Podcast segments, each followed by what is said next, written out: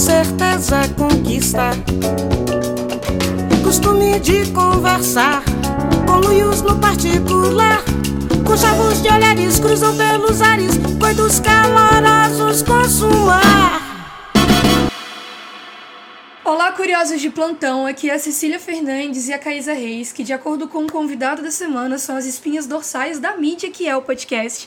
E no episódio dessa semana a gente teve a presença inenarrável, inexplicável do Caio Corraine, CEO Poseidon na Maremoto Podcasts e um dos editores mais célebres da nossa plataforma, do nosso meio, do nosso mercado. Nesse episódio a gente conversou sobre o futuro da Palosfera, o futuro do podcast, o crescimento, para onde estamos indo e de verdade foi um afago no coração dos empreendedores, produtores de conteúdo e criadores de projeto que estão por aí no mundo. Então fica com a gente para aproveitar esse papo. Como sempre, siga a gente no Spotify, dê 5 estrelas na Apple, porque isso ajuda muito a gente a continuar crescendo e aparecendo no seu feed. Além disso, indique este podcast para os seus amigos e venha crescer a bolha com a gente. E se você quiser ajudar, você pode chegar a novas alturas e ainda fazer parte do nosso plano de dominação mundial por um valor simbólico, esporádico ou mensal. Você ajuda, você pode continuar no ar. Tem acesso a conteúdos exclusivos, participa de sorteios do nosso grupo secreto lá no Telegram pra gente trocar aquele tete a tete e ainda apoia um projeto independente a aplicar a transformação que a gente quer ver no mundo. Nós estamos nas redes sociais, nos encontrem no Instagram e no Twitter como arroba oficial mas mas também você pode nos encontrar lá no contato gmail.com. Mais informações de contato, as referências que a gente usou nessa conversa, estão lá no Mundo Mágico dos Links, disponíveis na descrição desse episódio. Bom episódio! No ano de 2020, o Brasil dobrou o número total de podcasts que tinha até então, tornando-se o quinto no ranking mundial de crescimento de podcasts, de acordo com uma pesquisa da Globo, em parceria com o Ibope. E boatos que o formato chegou aqui em meados de 2004, 2005. Então é muito pouco tempo para tanta produção. Claro que o seu uso e a sua produção foi facilitado com o passar do tempo, mas seria o podcast o próximo sucesso audiovisual ou ele já é? E como diria o Djavan, todo mar tem onda e para saber se a gente pode surfar na onda desses podcasts e da podosfera, pro nosso episódio nós chamamos ele, o Poseidon da podosfera na Maremoto Podcasts, pai da mococa, Caio Corraine. Muito obrigada, Caio, por aceitar nosso convite. Olá, personas! Que prazer ter sido convidado por vocês, principalmente para falar sobre a minha coisa favorita, né? Que não é a minha cachorra, é o meu trabalho, é podcasts. e nem a cidade que tem a, o nome dela, né, como homenagem. Exatamente. Não, mas assim, eu já, eu, eu já né, espalho isso internet afora, eu já sou o segundo maior mocoquense da história, né? Atrás apenas o nosso querido e falecido Rogério Cardoso, e eu exijo, inclusive, não sei qual que é o prefeito ou prefeita atual, mas eu exijo uma chave da cidade para mim, porque, porque pelo, pelo bem que eu causo a esse município do interior paulista. O representante número dois de mococa no Brasil e no mundo, com certeza. Exatamente. Inclusive, a gente trouxe perguntas hoje do público e pessoas que te acompanham aí em todos os lugares que você está sobre Mococa. Então Socorro. a gente vai fazer um passeio, vai rolar um quiz para ver se você vai ganhar a chave da cidade ou não, o prefeito que mandou a gente Ixi. trazer essa. É sobre isso. É sobre isso, é sobre passar vergonha falando sobre a minha cidade natal. Mas antes, a gente tem aqui, Caio, o nosso exercício de criatividade semanal, porque a gente acredita que a criatividade ela vem não espontaneamente, mas a gente pratica ela todos os dias e aqui a gente pratica toda semana com o CAC. Que, que significa certezas afirmativas questionadas unicamente pelos seus instintos. São aquelas respostas, aquelas ideias que você tira da sua do seu da sua cabeça. É, você se esforçou muito para falar cabeça no final, eu acho que é, é sobre isso mesmo também, né? Eu fiz o CAC dessa semana, a pergunta pra gente descontrair antes de entrar na pauta, e quero saber se vocês dois estão prontos. Nasci pronto, gente. Sempre, beleza, então. É o seguinte.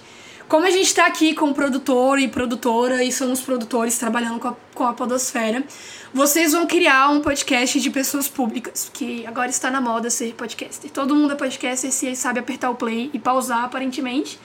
E aí eu quero saber qual seria a bancada perfeita de podcast, na opinião de vocês, qual seria o tema que essa bancada traria? Excelente pergunta, excelente pergunta. Vocês querem. É porque assim, depende muito do tipo de, de programa que vocês querem.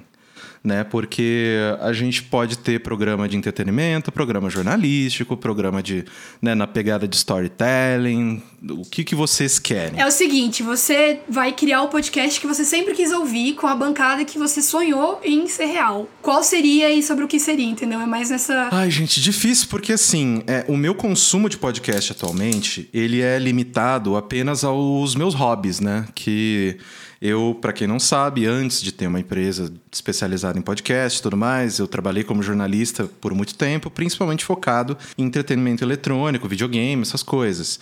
Então, hoje em dia, que não seja de trabalho, podcast que eu escuto é só de videogame, gente. Porque sabe quando você transforma uma das coisas que você mais gosta em trabalho? Perfeitamente. Chega um momento que você não tá trabalhando, você não quer mais saber daquilo. Você fala, pelo amor de Deus, chega, não quero. Ah, e o podcast da empresa X. Não, não quero. Ô, empresa, que coisa linda, que gostoso. Que bom que você existe. Não quero te ouvir. Eu quero ouvir do meu hobby. Eu quero ouvir, sabe? Então, se eu pudesse, a minha bancada favorita hoje em dia no Brasil, porque né, vamos, vamos deixar um pouco mais palpável, porque afinal de contas eu também escuto muito podcast gringo, então, é, mas falando especificamente sobre o Brasil, eu adoraria um podcast de games que juntasse o pessoal do jogabilidade, o pessoal do Overloader, o pessoal do Nautilus e mais algumas pessoas salpicadas da imprensa de videogames que né, a gente tem por aí, como a Carol Costa, a Bárbara, a gente tem várias pessoas que estão espalhadas. O meu sonho seria um podcast muito voltado mais ao jornalismo investigativo e também documentário, é, em relação ao mercado de videogames, envolvendo todas essas pessoas. Porque eu acho que todos são comunicadores excelentes, falando para um nicho né, que é um pouco pequeno, mas que precisariam realmente de um projeto mais ambicioso para explodir no país. Então, se eu pudesse ser o viabilizador de uma ideia dessas,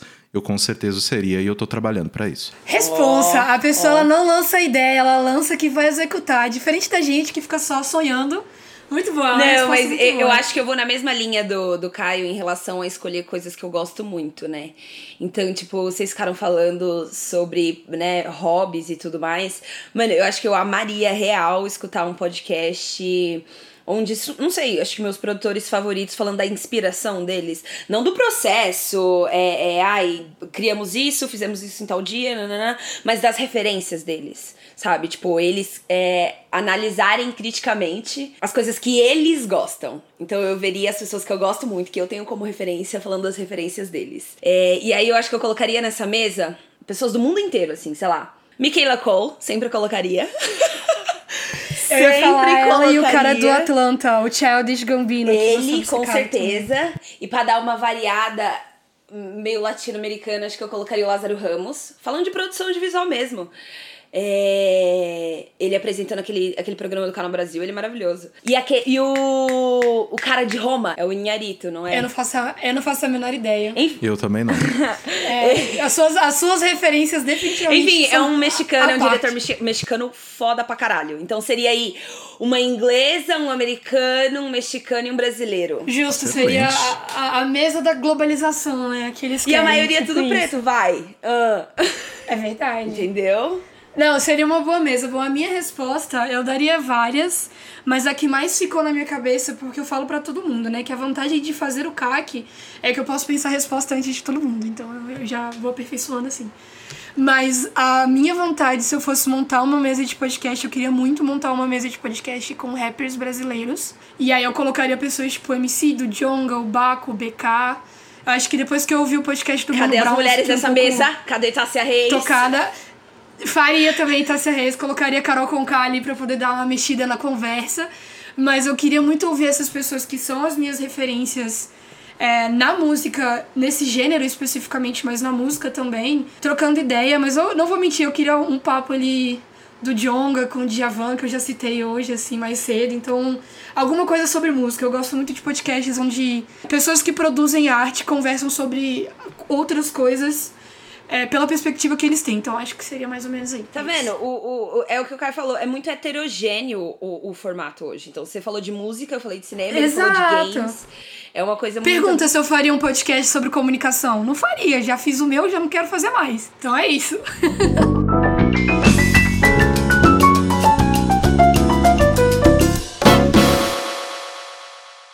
pra gente começar a nossa conversa sobre o futuro do podcast e o que tá rolando com a Podosfera, eu queria que você apresentasse a Marimoto para quem não conhece, não conhece seu trabalho.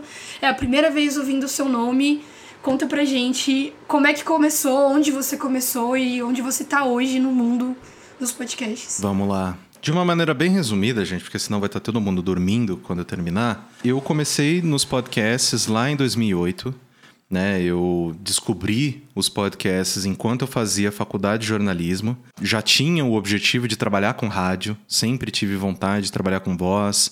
É, eu sempre achei um meio de comunicação muito legal, principalmente pelo fato de eu ser do interior. Minha avó sempre foi muito ouvinte de rádio, todas essas coisas, então é, eu sempre tive muito contato com a, com a mídia. E quando eu descobri essa possibilidade, né, de que, olha, agora. Porque, por exemplo, eu vou dar o mesmo exemplo de sempre, mas, né, é, ursem comigo, né, bear with me. Se eu queria ouvir o, a coluna do Juca Kifuri na CBN, eu tinha que estar à disposição do Juca naquele momento, daquele dia, né, na semana, e se eu não conseguisse, tinha alguma reprise. Se não conseguisse, só semana que vem, lindão. Né? Então era uma coisa que sempre me incomodava, né? Esse imediatismo do rádio. Quando descobri o podcast, que olha, você pode ouvir o Juca quando você quiser. Você pode ouvir o que você quiser, quando você quiser. Você é o dono né, é, do teu tempo, do, da tua rotina. Se você quer ouvir o Juca de manhã, você ouve, de tarde, de noite, madrugada, e você escolhe. Isso me apaixonou na hora, porque eu falei, porra, é isso.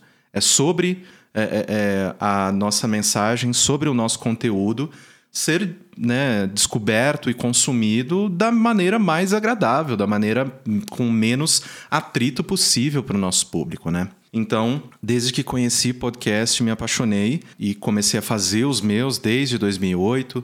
Fiz podcast para blog, depois trabalhei por muito tempo no portal IG, quando o portal era alguma coisa no Brasil, né? Então, trabalhei por muitos anos como jornalista do IG, fiz o podcast no Arena, que era o site de videogames do IG. E durante esse momento, as pessoas começaram a gostar do meu trabalho, começaram a me conhecer pelo meu trabalho.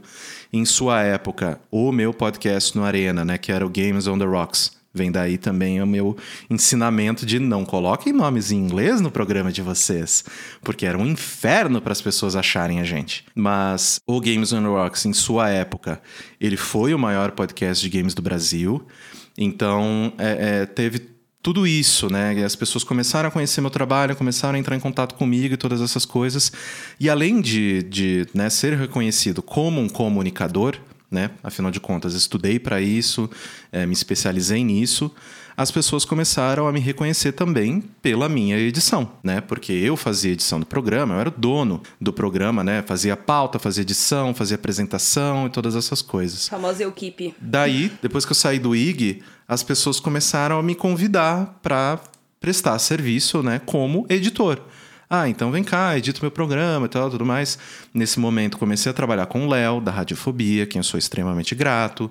É, também estava em contato com o Merigo, do B9, tanto que comecei a editar o Braincast, assumi o Mamilos no terceiro episódio.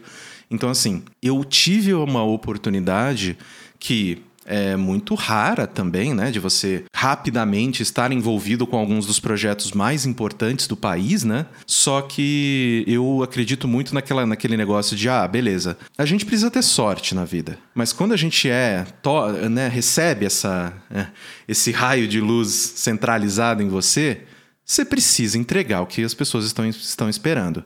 Então, não adianta você ter sorte se você não está preparado. Eu estava. Então, né, é, fiz um trabalho bem legal e, assim, nunca mais parei. Comecei a editar, né, sozinho, CEO de MEI, né, que é uma bela profissão aqui no Brasil. Somos, inclusive.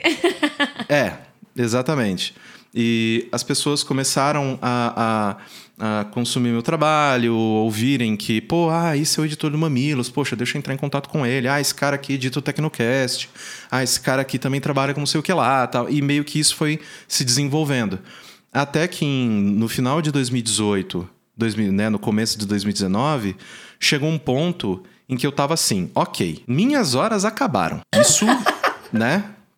já não me pertence mais. O que que eu faço? Porque, né, tem aquele tem esse momento assim, acho que todo mundo que trabalha sozinho tem esse momento de, OK, eu tenho uma escolha para fazer. Eu mantenho essa maneira com que eu estou trabalhando sozinho, aumento a minha hora para que, né, eu possa trabalhar com novos clientes, clientes que me pagam melhor e vou, vou crescendo desta forma ou trago mais pessoas para me ajudar. Eu escolhi a segunda e em 2019 surgiu a Maremoto. E assim, o desenvolvimento da Maremoto foi muito rápido e assustadoramente bem sucedido, né? Porque por mais que eu trabalhe nesse mercado tem muito, muito tempo, eu não sabia o que era ter uma empresa, gente. Sabe? Aquele negócio de, tipo, eu, eu, sei, eu não sabia, ok, que imposto que eu pago, essa nota fiscal tá certa. Tipo, não sabia, não sabia. Não, tipo, ó, beleza. Como que eu gerencio pessoas? Gente do céu. Eu sou jornalista, sabe? Eu não, nunca fui, né, uma pessoa que fala, ah, você faz isso, você aquilo. Não, sabe? Não, não fiz administração, não fiz nada. Então, assim, foi muito um processo, um tanto doloroso também, mas muito, né, é, é, de crescimento de construir esse avião enquanto ele estava no ar, né? Aquele negócio, aquela brincadeira de trocar a roda do, do carro enquanto ele ainda está na corrida. Então, assim, foi meio que aos trancos e barrancos no começo, mas rapidamente eu tive muita sorte também. Fui muito feliz nas escolhas que eu fiz de trazer pessoas muito melhores do que eu para trabalhar junto comigo, em todas as posições, né? Porque a gente ouve um pouco disso, né? Tipo, ah, não, se eu contratar uma pessoa que é melhor do que eu, daqui a pouco ela sai e vira meu concorrente e tal. Gente, tá bom, vai, vai, vai pensar assim, você se fudeu. Então, assim, não pode pensar assim. Eu tinha muitas, muitas limitações, ainda as tenho, e uma das coisas que mais me ajudou a crescer isso, e a me desenvolver e a ganhar maturidade nesse mercado foi justamente trazendo pessoas que eram mil vezes melhor do que eu em tudo. Uma coisa que a gente já conversou aqui no, no podcast, é, eu acho que eu, eu vi num meme que a melhor é, maneira da gente conquistar poder, conquistar, acho que, é, influência é dando um pouquinho de poder e um pouquinho de influência também. Então, ganhar e receber coisas, eu acho que é muito mais é, válido e você tem muito mais retorno quando você faz isso compartilhado. E o podcast, querendo ou não, é uma mídia meio coletiva, né? Você falou que começou sozinho e tal. Mas quando você falou assim, preciso trazer mais, mais pessoas. Tipo, como que é, sei lá, porque você teve ciúmes sabe, da transformação que seu filho, provavelmente, filho, né, que eu digo, projeto, é, teria. Porque, querendo ou não, você pega pessoas que são muito diferentes e elas vão ter opinião, elas vão ter senso crítico ali pra, pra adicionar e ver coisas que você não tá vendo. Então, você teve. Rolou ciúmes, rolou aquele, putz, eu não queria que fosse nessa direção, mas eu vou aceitar porque eu sei que é o desenvolvimento dessa pessoa? Rolou muito disso? Então, ciúmes não, mas rolou muito medo. Porque é, por muitos e muitos anos era eu e o cliente. Né? Beleza, sei lá, tipo, cliente X se aproximou de mim, é, eu recebo a informação, eu faço o trabalho, eu devolvo para ele. É uma, é uma conversa direta e tudo mais. Eu tinha muito medo de, putz, se eu entregar um, um, programa que eu fazia na mão de outra pessoa, será que ela vai fazer igual eu? Será que ela vai fazer tão bem quanto eu? Isso é tão imbecil, porque que nem eu falei, todo mundo que eu trouxe para trabalhar comigo é muito melhor que eu. Então, tipo, eu entregava o programa na mão de outra pessoa e falava, puta que pariu, tá editando muito melhor que eu, velho. Olha isso. Que inferno, que raiva dessa pessoa. Que raiva do talento é, é da outra louco. pessoa. É, é, muito doido esse processo, porque aqui no podcast a gente passou por algo semelhante, né? O, o podcast ele começou como uma banda de garagem eu e a Caísa com dois fones da Samsung e a vontade de mudar o mundo falando para um caralho, porque eu sou jornalista também e ela é relações públicas. E a gente queria muito começar, porque é um formato que a gente sempre consumiu muito e botava muita fé. Só que o Você Pode ele começou a crescer para além das nossas proporções. Porque além do, do podcast a gente trabalhava, estudava e aí chegou nessa fase que você falou de não ter mais horas no dia pro tanto de demandas que esse Exato. trabalho começou a exigir. E aí a gente tentou, obviamente, porque a gente falou, nós somos diferentes. E aí a gente tentou equilibrar todos os pratos, e aí todos eles caíram na nossa cara, e nós decidimos que o mais interessante seria abrir para outras pessoas participarem. Hoje a gente tá num processo de realmente transformar o podcast numa empresa e começar a viver disso. E assim, o medo, ele sempre esteve desde o primeiro play até, tipo, hoje, entendeu? Quando a gente tá gravando esse episódio, a gente tá com medo até agora. Mas é muito louco ver o processo de amadurecimento. De, tipo assim, do que, que o projeto se torna quando ele passa por várias mãos e por vários processos, sabe? Eu acho isso muito bacana. Como é que foi pra Maremoto? Isso, assim, é um processo, gente, de. Eu não sei, assim, é porque eu, que nem eu acabei de mencionar para vocês, é, meu sonho sempre foi trabalhar com comunicação. Eu sou um comunicador coisa que eu mais gosto de fazer é criar conteúdo. Não é gerir empresa, não é falar com cliente, não é, sabe, é fazer reunião de staff central que eu tenho que falar com as lideranças. Gente, como é que tá o negócio? Vai entregar? Não vai entregar? Não, eu odeio, odeio fazer isso. Mas é, uma coisa que, é, que me foi muito importante foi justamente ter essa humildade de não sei fazer. Me ajuda. Não sei. Não sei. Ah, putz, sem sacanagem, gente. A empresa já estava grande. É, eu já, né, a gente já tava com, sei lá, umas 10 pessoas, 15, 12 pessoas. Teve um mês, sem sacanagem, que eu olhei pra conta, eu, nossa, né? Tem nada acontecendo aqui. Será que tá acontecendo aqui? Você, pô, nossa, né? Bizarro. Eu não cobrei cliente. Eu não mandei nota fiscal para ninguém. Bom. Eu não mandei, esqueci. Esqueci. A gente fez muito isso também. Sabe? Então, assim, foi naquele momento que eu falei: é, talvez eu precise de um financeiro. E assim, e isso é uma coisa, gente, que, tipo, eu penso muito nisso também, na nossa, na nossa geração num geral, né? Porque quando a gente era pequeno, né? Não sei, obviamente, a idade de vocês, mas eu tenho 34. 28. Né? Então, então quase todo mundo ali perto. Cecília tá nos 22. É, eu tô Ah, por não, aí não, ainda. tá eu bom, sou tá millennial, eu sou millennial. Não, eu também sou. Geração Você Z, não eu é sou geração millennial, Z, na gata. verdade. Exato. Eu Eu sou, sou eu geração sou millennial. É, ok. Droga, enfim, Beleza. mas se tratar a garota sou eu mesma, é isso, vai. Então, uma coisa que, por exemplo, na minha, né, quando eu era pequeno, meu pai com 30 anos era adulto adulto. Era adulto, tenho casa, tenho mulher, tenho filho. Tipo, é adulto. Bicho, quando eu fiz 30, eu tava, sei lá, sabe, de madrugada comendo fandangos assistindo Cavaleiro do Zodíaco. eu ficava, cara, o que, que aconteceu? Tipo, não era pra eu ter, tipo, sabe, já todas as respostas, já ter entendido tudo, maravilhoso, comprado a segunda casa, ah, vou, estou juntando dinheiro para meu sítio agora, sabe? Casa na praia. E é, exato. Não, não. Isso vem muito numa questão da nossa geração, de que a gente começa a olhar ao redor e falar: "Ah, ninguém sabe porra nenhuma do que tá fazendo, todo mundo só fingia". Nossa, E a sim. gente, né? A gente é sincero, a gente se abre nas redes sociais, a gente vira esse, essas antenas né, de, de criação de conteúdo e tudo mais que né, estão espalhadas por todos os lugares agora. E a gente começa a olhar para o lado e falar: ah, as pessoas fingiam. Ninguém sabia de porra nenhuma. Ou, né? E eu acho que isso é o lado mais legal da nossa geração em diante. Em que a gente tem a possibilidade de virar para os outros e falar: não sei fazer, me ajuda. E que isso não é um motivo de morte, né? Porque. Exato.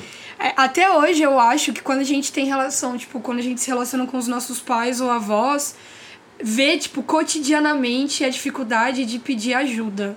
Eu Sim. falo isso pelo meu pai. Meu pai hoje ele tá. Ele vai fazer 60 anos daqui a pouco. Ele não sabe consertar um, algum aparelho quebrado, mas ele vai quebrar mais ainda antes de pedir ajuda. Exatamente. E tipo assim, eu se eu não sei diferenciar uma ferramenta da outra, eu vou falar, véi, é, é isso aí o que eu faço, entendeu? Então é muito doido pensar também como a gente aplica isso nos nossos relacionamentos, mas com as coisas que a gente cria, né? Porque é, muda a dinâmica total do que tá sendo feito e, e do processo em si. Porque eu acho que, não só porque a gente tá falando do podcast, que como a Caísa falou, é uma mídia colaborativa, é, eu vejo que atualmente a nossa geração ela é muito mais coletiva em todas as coisas que faz, sabe? Com certeza, e isso passa por esse, por esse momento, né? De tipo, ah, ok, como é que eu vou fazer uma empresa? O que, que é ter uma empresa, o que, que uma empresa precisa, sabe? Não é um avião que você olha, ah, ok, avião precisa de duas asas, um motor, uns banquinhos para as pessoas sentar se elas puderem, é, ou, né, ou, ou como o pessoal quer, né, tipo, a ala do gado, que vai todo mundo em pé, dá uma alfafa pro povo também. Mas assim, empresa não, não tem um, assim, até tem um pseudo mapinha, mas cada empresa trabalha no mercado tão diferente que não tem isso. Não tem um quebra-cabeça que um monte e fala, ok, isso tá pronto, tá lindo, maravilhoso. Não tem, não existe isso, gente. Gente, vocês estão falando do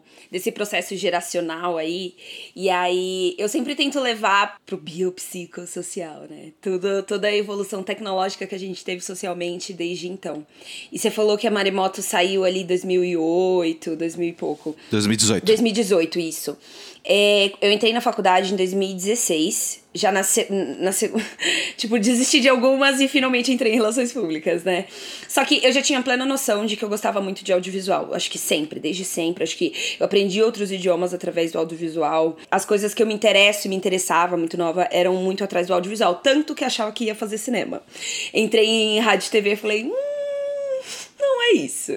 Então, quando eu entrei em rádio TV, em relações públicas, eu procurei núcleos e lugares dentro da universidade onde eu pudesse treinar, onde eu pudesse fazer acontecer. E aí teve um compós, acho que esses simpósios aí da vida, onde é, vários profissionais e cientistas sociais do Brasil inteiro iriam falar de formatos e o futuro da comunicação. Não tinha um representante ou pesquisador ou professor que falasse de podcasts. E eu procurei, eu procurei. Tipo, depois que. Acho que depois do último palanque, assim, do evento, eu falei assim, moça, como assim? Uma das perguntas que eu fiz para um dos professores foi: é, eu quero estudar mais, eu quero pesquisar mais, eu quero não fazer errado, eu não quero falar bosta na internet, eu morro de medo. E não tinha, não tem né? Hoje que, que, que, que tá surgindo mais é, essa dedicação. E aí, pelo tempo, né, você tá falando aí como surgiu e tudo mais, quais eram as suas referências? para montar o, a, a, Maremoto e os outros projetos, né? Você falou que você gosta muito de produzir conteúdo, mas as suas, as suas referências também produzem conteúdo tanto quanto você? Tipo, você é... Hoje em dia é uma referência para outras pessoas, como a Cecília citou aqui. Ela usou também é, algumas, algumas dicas suas, né? Referências suas. Como que é esse processo de estou procurando referências, tenho essas minhas, mas agora eu sou uma? Então, é, eu, eu lido muito bem com isso porque é uma das coisas que eu, que eu trouxe para mim desde muito cedo. A partir do momento que eu comecei a falar e as pessoas começaram a gostar do que eu, do que eu falava, eu não tava falando pra parede nem nada do gênero, Falei, ok, deixa eu aproveitar essa posição para realmente é, fazer com que as pessoas é, olhem para essa mídia que eu tanto amo de uma maneira diferente. Né? Então, eu hoje em dia na Maremoto, né, eu sempre falo que eu sou fundador e estou diretor executivo, né? Porque eu entendo que em algum momento isso vai para uma pessoa muito mais capacitada do que eu. Mas uma das minhas responsabilidades é ser esse porta-voz. Não só da empresa, mas, como, mas do meio também. Então, assim, é, se hoje eu tenho um teto, se hoje eu deito numa cama gostosa, se hoje minha cachorra tem almoço e janta todo santo dia, é porque os podcasts me proveram isso. É porque essa mídia me deu tudo o que eu tenho. Então, em relação à inspiração, esse tipo de coisa, como eu mencionei para vocês, Trabalhei com o Léo, da Radiofobia, né? Eu trabalhei por bastante tempo com ele e, de certa forma, entendia mais ou menos como o Léo organizava a sua equipe, como o Léo organizava a maneira com que ele geria os projetos que ele passava pra gente e tudo mais. Só que a partir do momento em que eu abri a minha empresa, eu falei, gente, eu não vou me basear em ninguém. Eu vou fazer do meu jeito. E isso é literalmente do zero. Porque não é. Eu não tô falando, ah, nossa, eu inventei a roda aqui, ó, o descobridor do fogo.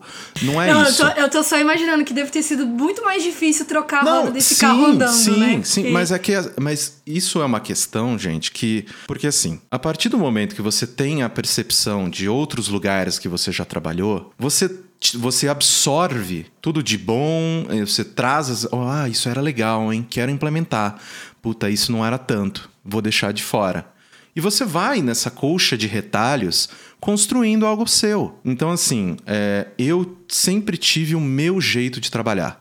o meu jeito de editar programa, o meu jeito de lidar com cliente, o meu jeito disso daquilo. Era o melhor? Não, mas era o meu. A partir do momento em que eu comecei a trazer pessoas para me ajudar, pessoas para trabalhar junto comigo, a nossa colcha de retalhos começou a ser desenvolvida com todo mundo que entra na empresa. Então, assim, a maremoto, hoje em dia, ela é gerida meio que como se fosse esse, né? É, tem, tem um jogo, gente, eu, sei, eu, eu uso muito exemplo disso. Tem um jogo que chama Katamari, que ele é basicamente, você é um serzinho, você tem uma bolinha, e você vai girando ela no mundo, e ela vai grudando as coisas por onde ela passa.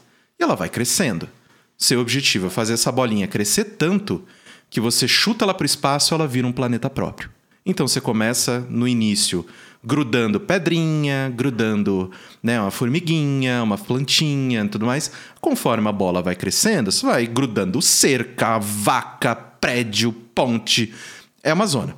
Mas é um bom exemplo de como eu acho que o crescimento precisa ser feito. Você precisa sempre trazer toda pessoa nova que está do teu lado, ela está contigo. O que, que você traz para a mesa? Vamos colocar gruda, na, gruda nessa, né, nesse, nessa esfera que a gente está construindo junto. Né? Então, claro que é, tem muitas coisas que é tentativa e erro, que você tenta implementar e não dá certo e tudo mais, óbvio. Mas é, é, nessa questão de referências, na parte de gestão de empresa, eu não tinha nenhuma. Porque eu sempre fui a engrenagem, a engrenagemzinha na ponta. Então, ou eu era jornalista, ou eu era o editor. Eu nunca estive próximo das, das partes administrativas de nenhum dos lugares que eu trabalhei. Né? Fui vendedor, fui garçom. Então, realmente, eu não sabia como fazia. Eu não sabia o que era. Então, eu tive que construir do zero.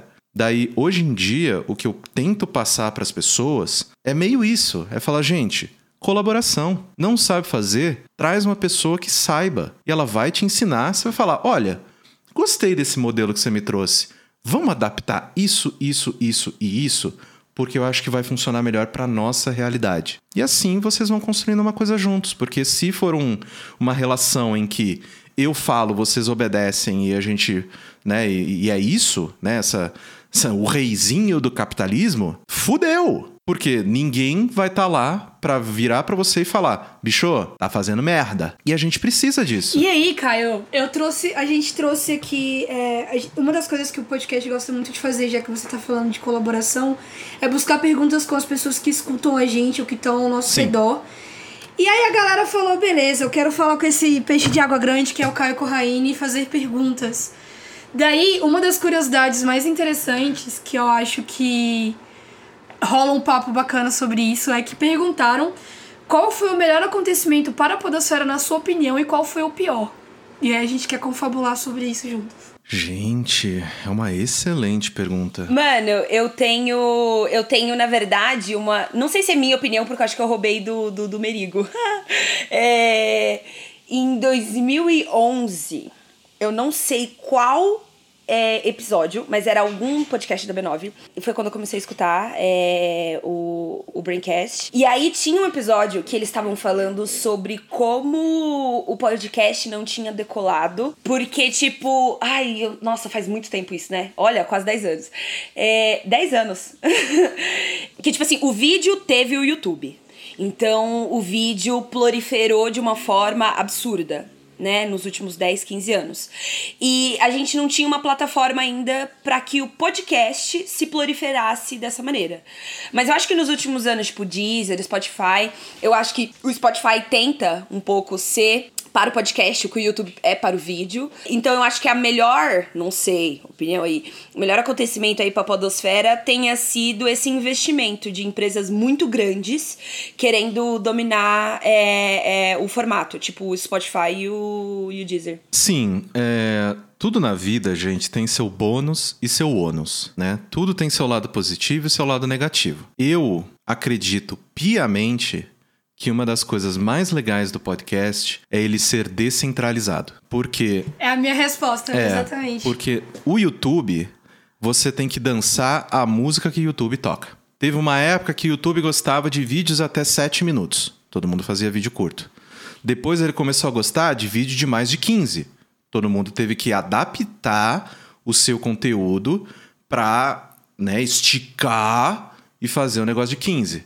Agora ele tá tentando brigar com o TikTok com né, os videozinhos de um minuto Short, é tudo mais. verdade. Nossa, não tinha E lembrado assim, disso. esse, na minha opinião, é um problema, porque se você quer né, é- é ser um, um produtor que é ajudado pelo algoritmo, que é, né, é- é respeitado pela plataforma, você precisa dançar a música que eles estão tocando.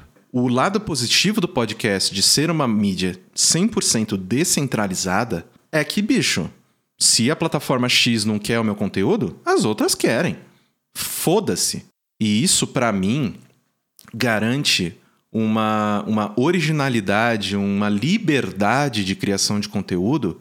Você não faz o que o Spotify quer. Você faz o que você quer. E se ressoar com o público, legal. Se não ressoar, beleza. O que, a gente tem que mudar? O que, que a gente faz tal? Você está pensando no público, não na plataforma. É, só que, de novo, como sempre trago, tudo na vida tem seu bônus e seu ônus. Qual que é o ônus disso? O YouTube tem uma coisa chamada algoritmo, tem uma coisa chamada CPM, tem uma coisa chamada.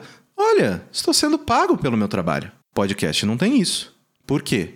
Pelo fato de não ser uma mídia centralizada, como é que você vai implementar um algoritmo de, de, ah, de pagar o produtor de conteúdo? Beleza, mas ah, o- se o, Spotify paga isso, o Deezer paga aquilo, essa plataforma aqui não paga nada, então não vou postar nela.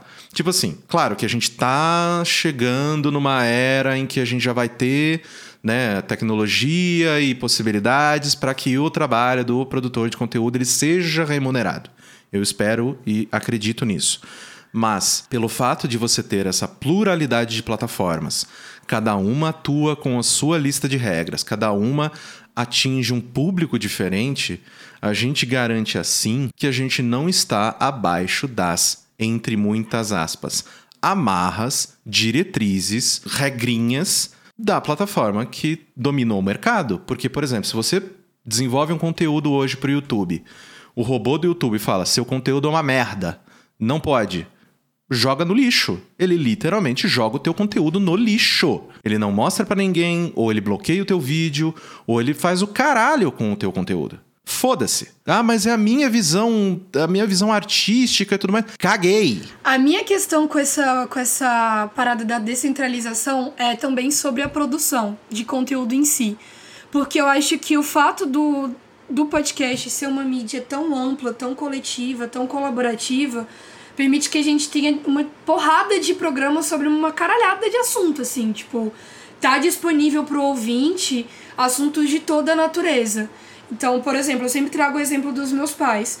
Antes de eu ter um podcast, os meus pais não faziam ideia do que era um podcast. Mas aí, porque eles começaram a conhecer o formato, a minha mãe ela não gosta de produtos sobre cultura pop, mas ela adora sobre é, autoconhecimento. Então ela escuta todos os de psicóloga que existem na, no Spotify, ela tá escutando. Exato. Então esse é, um, esse é um exemplo de pluralidade. Só que como tudo é uma faca de dois gumes, eu acho que o problema da gente ter essa pluralidade de conteúdo, pra mim, o número de podcasts que eles têm aquela característica de conversa de bar, e aí eles querem meter um embasamento científico e acabam só espalhando fake news. Não vou citar nomes, mas assim, eu acho que é um problema quando a gente vê que a, a galera meio que pega essa descentralização, essa liberdade e acaba transformando a produção de conteúdo num quintal. Fala que é muita- ciúme, Cecília. Fala é- que é ciúme. Não é ciúmes, é porque eu fico puta na cara. Mas eu fico isso, muito puta, mas isso, meninas, é muito uma questão de.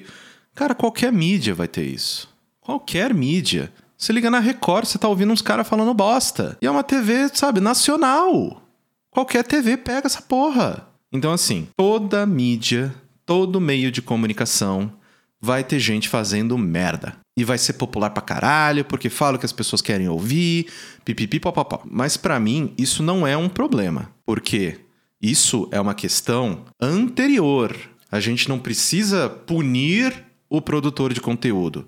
A gente precisa educar o consumidor de conteúdo. Então é aquele negócio, tipo, a pessoa quando ela tá fazendo o conteúdo merda dela, ela tem muito claro na cabeça dela. Gato, quem educa é pai, mãe, escola. Eu tô aqui pra falar o que eu quiser, me der o palanque, eu tô aproveitando. Então, assim, gosto, né, que a gente tá tendo hoje em dia como é, é, realmente projetos de maior barulho no mercado nacional.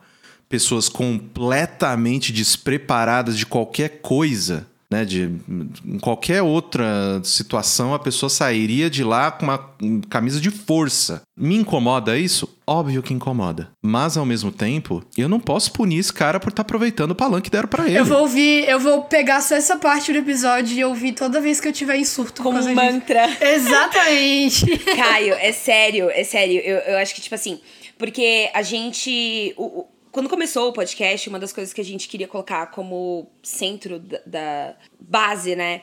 É que a gente se atentaria a falar é, sob a perspectiva da comunicação. Que é isso que ela estuda, que é isso que eu estudo. Então, desse jeito a gente não falaria bosta.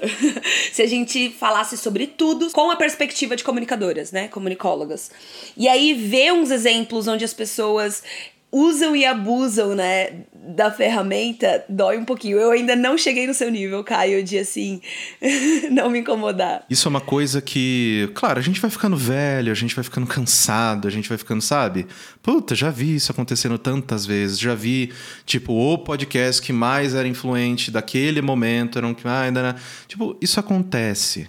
É cíclico. E tudo bem né? Do mesmo jeito que, sei lá, tem o. Pro pessoal que trabalha com cinema, ver, né? O, ai, qual que é o, os, os Arrasa Quarteirão, né? Puta que pariu, é mais o filme do bonequinho, do gibi tudo mais. Tipo, pra eles, tipo, pro Scorsese, a Marvel é o nosso f... tá ligado? Então, tipo, normal. Isso acontece.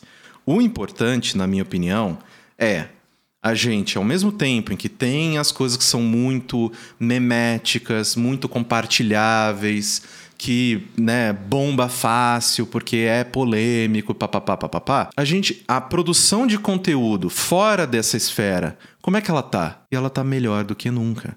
Então, assim, é, eu sempre olho é, para o mercado de podcast com muito carinho, com muita atenção, com muita proximidade. Afinal de contas, faço parte dele desde 2008. E, né, respondendo a pergunta de uma maneira um pouco mais direta, eu acredito que o melhor momento, a melhor coisa que aconteceu para os podcasts foi em 2017 e 2018, quando plataformas como o Spotify trouxeram isso como uma prioridade, botaram a cara né, da crise da Ju no metrô de São Paulo. E é isso aí, a gente vai trazer isso aqui como uma coisa prioritária para nossa plataforma.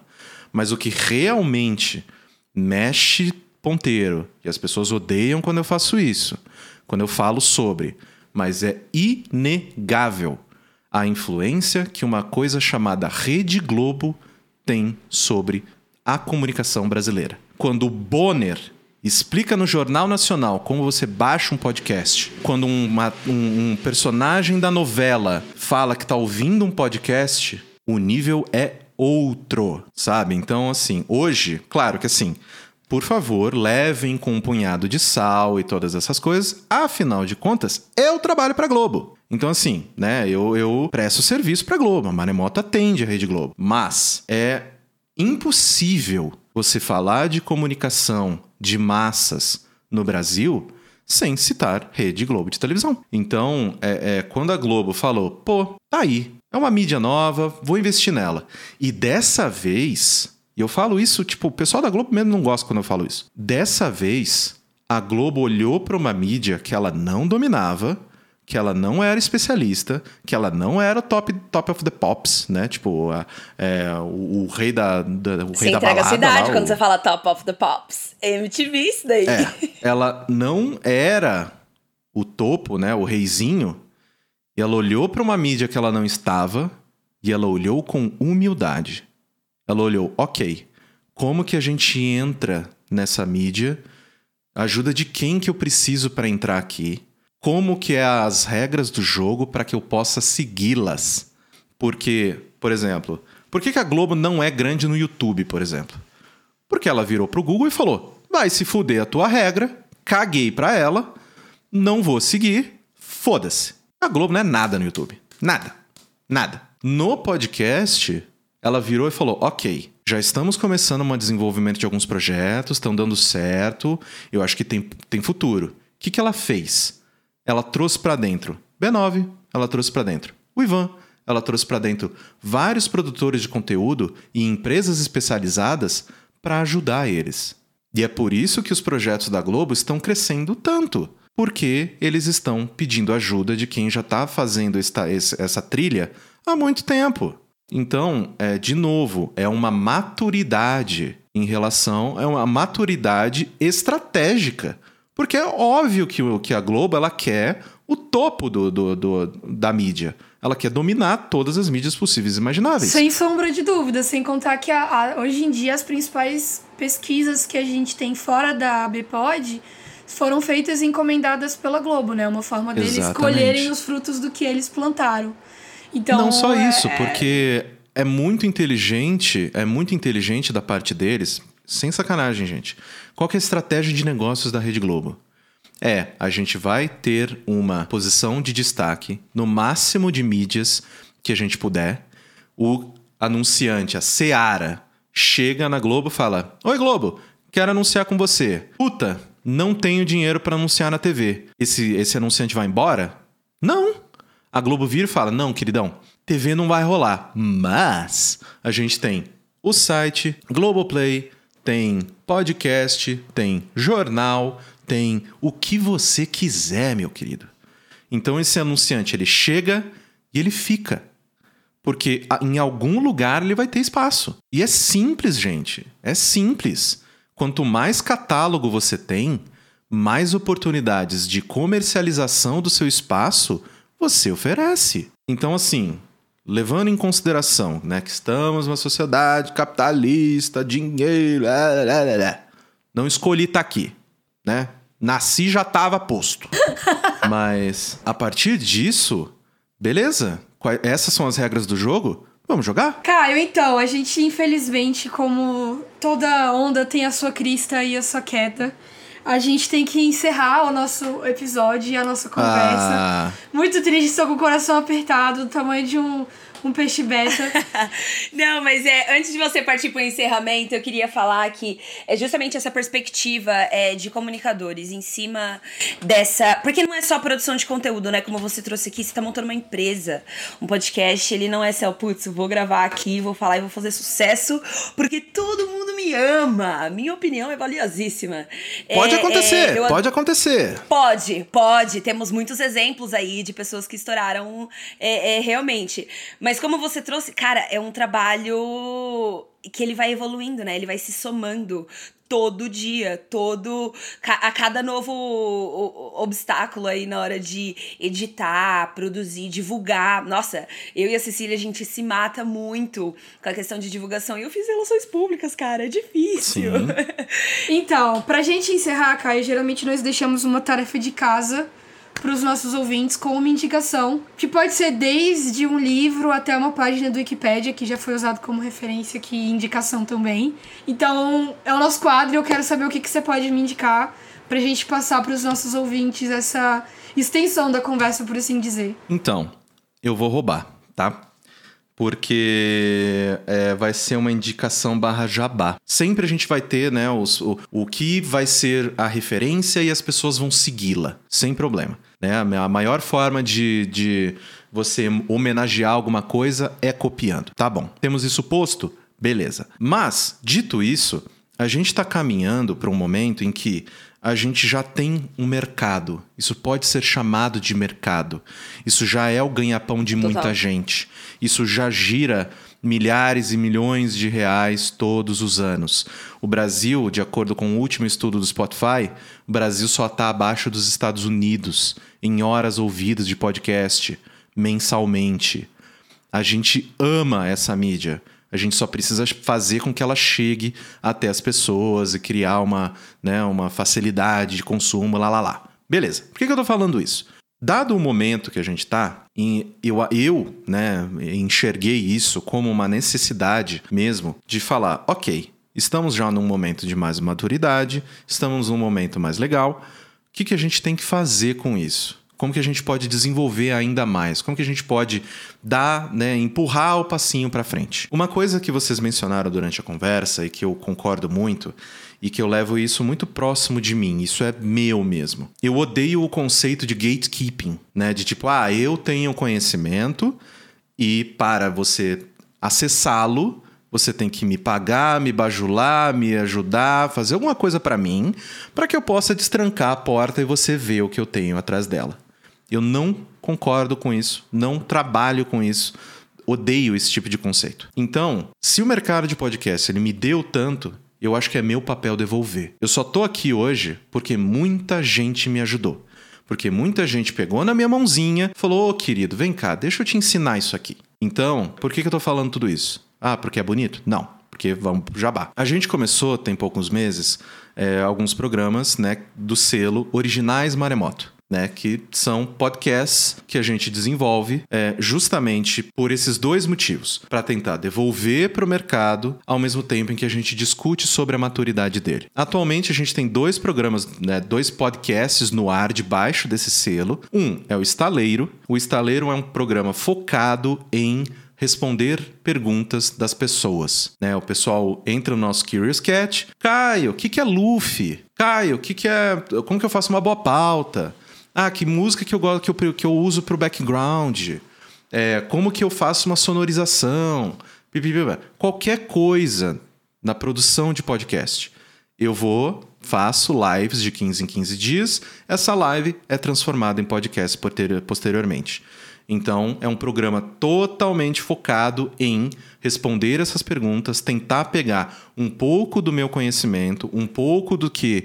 É, e, de novo, assim, né, não é como se eu soubesse tudo, mas né, passar para frente um pouco desse, né, dessa bagagem que eu né, acumulei em tantos anos trabalhando com isso. Esse é o estaleiro. E a gente também tem o Maregrama. Maregrama, ele é um programa de entrevistas com algumas das pessoas mais influentes do mercado de podcasts, justamente para falar do quê? Mercado. Então, o primeiro episódio com um grande amigo, Ivan Mizanzuki, justamente para quê? Para falar com o Ivan, Ivan, por que que storytelling demorou tanto para fazer, para realmente ser algo no Brasil? Beleza, agora você foi para Globo. Como é que tá o teu processo criativo? Porque antes você fazia tudo sozinho, agora você tem uma equipe. A tua visão criativa, ela não vai sumir por causa disso. Então assim, é muito. E, né? Ah, beleza. Para o futuro do mercado, o que, que você está esperando para os próximos cinco anos? O que, que você acha que vai acontecer com o mercado brasileiro de podcasts? Então, falei com o Ivan sobre isso.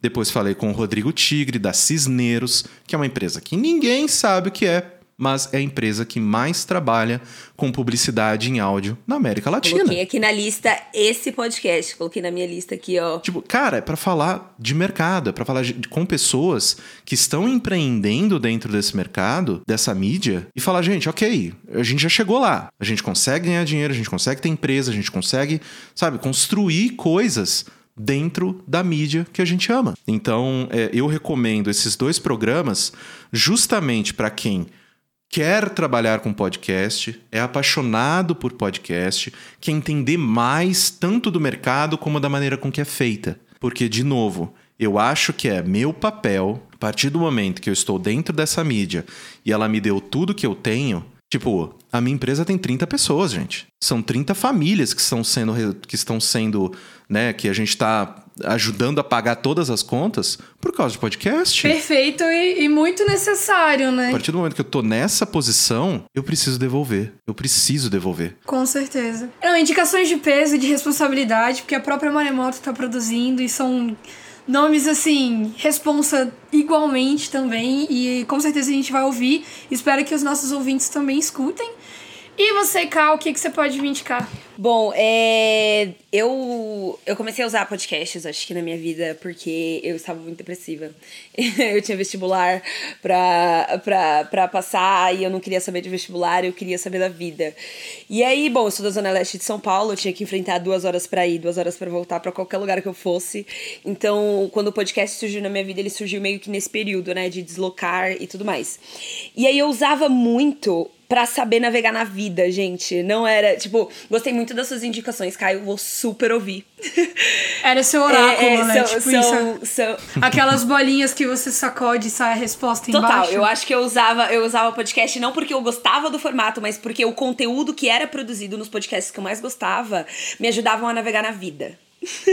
Não, e tem motivos muito idiotas, assim, de eu começar a, a, a, ouvir. Tipo, o, o do Merigo, por exemplo, foi uma vez que ele falou que ele era de Poá. Eu moro em Poá, tipo assim, na diversão de Poá. Eu falei, nossa, meu conterrâneo, vou ouvir.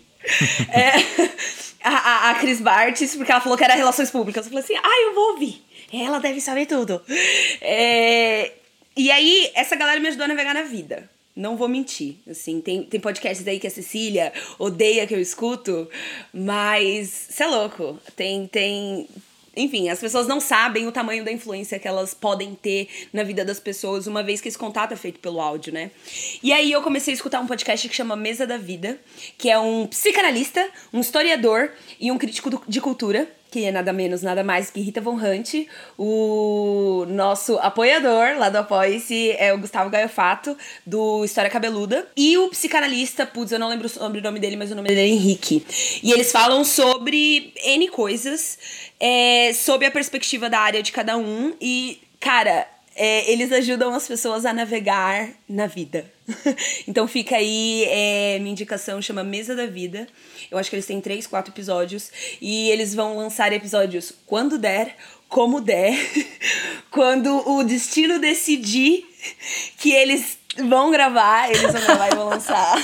Queria estar tá como? Sem planejamento comunicacional. Ah, não, mas é quando você coloca a Rita na mesa, filha, você pode fazer o que você quiser. Não, qualquer coisa. É, é, é, isso, é sobre isso. É isso. A gente é vai de... colocar a Rita na mesa. Aguarde, é sobre isso. A gente já colocou o Gustavo. Já colocamos, já colocamos o Gustavo. É, a gente tá colonizando todos os podcasts que a gente gosta, fazendo a galera vir pra cá. O mais estranho é que eles aceitam, então assim, a gente ainda tá assustado até hoje que você aceitou, Caio. E é so... exatamente, é sobre isso a minha indicação, aliás. A minha indicação de podcast é meu momento de tiete de hoje, porque eu sempre falei aqui no Cepod que quem começou a me fazer ouvir podcasts foi o meu irmão, que ele ouve desde 2010 por aí. E ele me apresentou, foi ele que me apresentou o Netcast, mas teve uma viagem que a gente fez, que eram tipo 19 horas de carro e a gente não tinha nada para fazer. E aí ele me apresentou o GugaCast, senhoras e Exatamente. senhores, quando o Caio Corraine estava lá no episódio 6, contando a história dele de vida e aflições. Não escuta, gente. Não, não escuta, Ela gente. Me fez ouvir. Festas clandestinas. Não escuta, gente. Eu tô falando, a Caísa, eu tô falando pra vocês, per... não escuta. Pula essa porra, vai embora. Nunca a aconteceu. A Caísa falou assim... Quero conhecer o Caio. É, Cecília, me manda um... um, um pod... Alguma coisa sobre Exatamente. ele. Aí eu fui mandei esse episódio. esse episódio. Nossa, gente, Exato. que coisa horrorosa. Então é isso. eu vou indicar o Guga Cash que é onde o, Caio ganhou o título de editor gato, que ele aposentou, eu acho. E aí lá tem várias histórias maravilhosas, e o Rafa e o Guga, que são as duas pessoas mais legais da internet para mim. Os irmãos Green brasileiros e, e mais legais. É um episódio, um podcast sobre histórias de leitores e muito comédia e referências quase excessivas dos anos 80 e 90 e de Brasília. Então, essa combinação, de alguma forma, fica muito boa e o podcast é incrível. Essa é a minha indicação. Excelente. Caio, se os nossos ouvintes quiserem te seguir, quiserem saber mais conteúdos, muito mais além do maremoto e tudo mais, onde a gente pode achar você nas redes sociais? Todas as redes sociais, eu sou Caio Corraine com i no final, né? Porque tem esse negócio aí de no português o que você fala é diferente do que você escreve, mas nesse caso é realmente do jeito que você escreve. É com i no final. e é isso, em todas elas sou Caio Corraine, eu tendo a, a, a usar principalmente o Twitter, né? Porque querendo ou não, foi a rede social que também mais me ajudou, assim, profissionalmente, a me, a me encontrar com pessoas que gostavam das mesmas coisas que eu e trocar experiências e todas essas coisas. Então é a rede que eu tendo a utilizar mais e, né, tá, tô sempre aberto ali para interagir, para responder pergunta, para o que as pessoas mandarem para mim, a gente tenta gastar um tempinho, porque não é um tempo perdido, é um tempo investido, né? Com certeza. E lá no Twitter dele, ele também posta foto da mococa e Exatamente. relatos de vida, como desmaiar na academia. Eu tô, eu tô passando mal até agora, normais. gente. É excelente. É isso aí. Cecília, e onde a galera pode encontrar a gente? Pode responder a gente. Nós estamos no Twitter e no Instagram como arroba oficial porque a gente descobriu depois de criar as redes sociais que você pode é o nome de uma medida da indústria farmacêutica, então é, é isso aí, arroba oficial você pode. Do mesmo jeito que se fala e que se escreve o nome do podcast. Mas se você quiser mandar reclamações formais, cartas de amor e coisas afins, é no contato você pode, arroba gmail.com com outras informações no link na descrição deste episódio. Eu acho que é isso. Caio, muito obrigada por aceitar o convite novamente. E é isso, gente. Até semana que vem. Até semana que vem. Publicidade.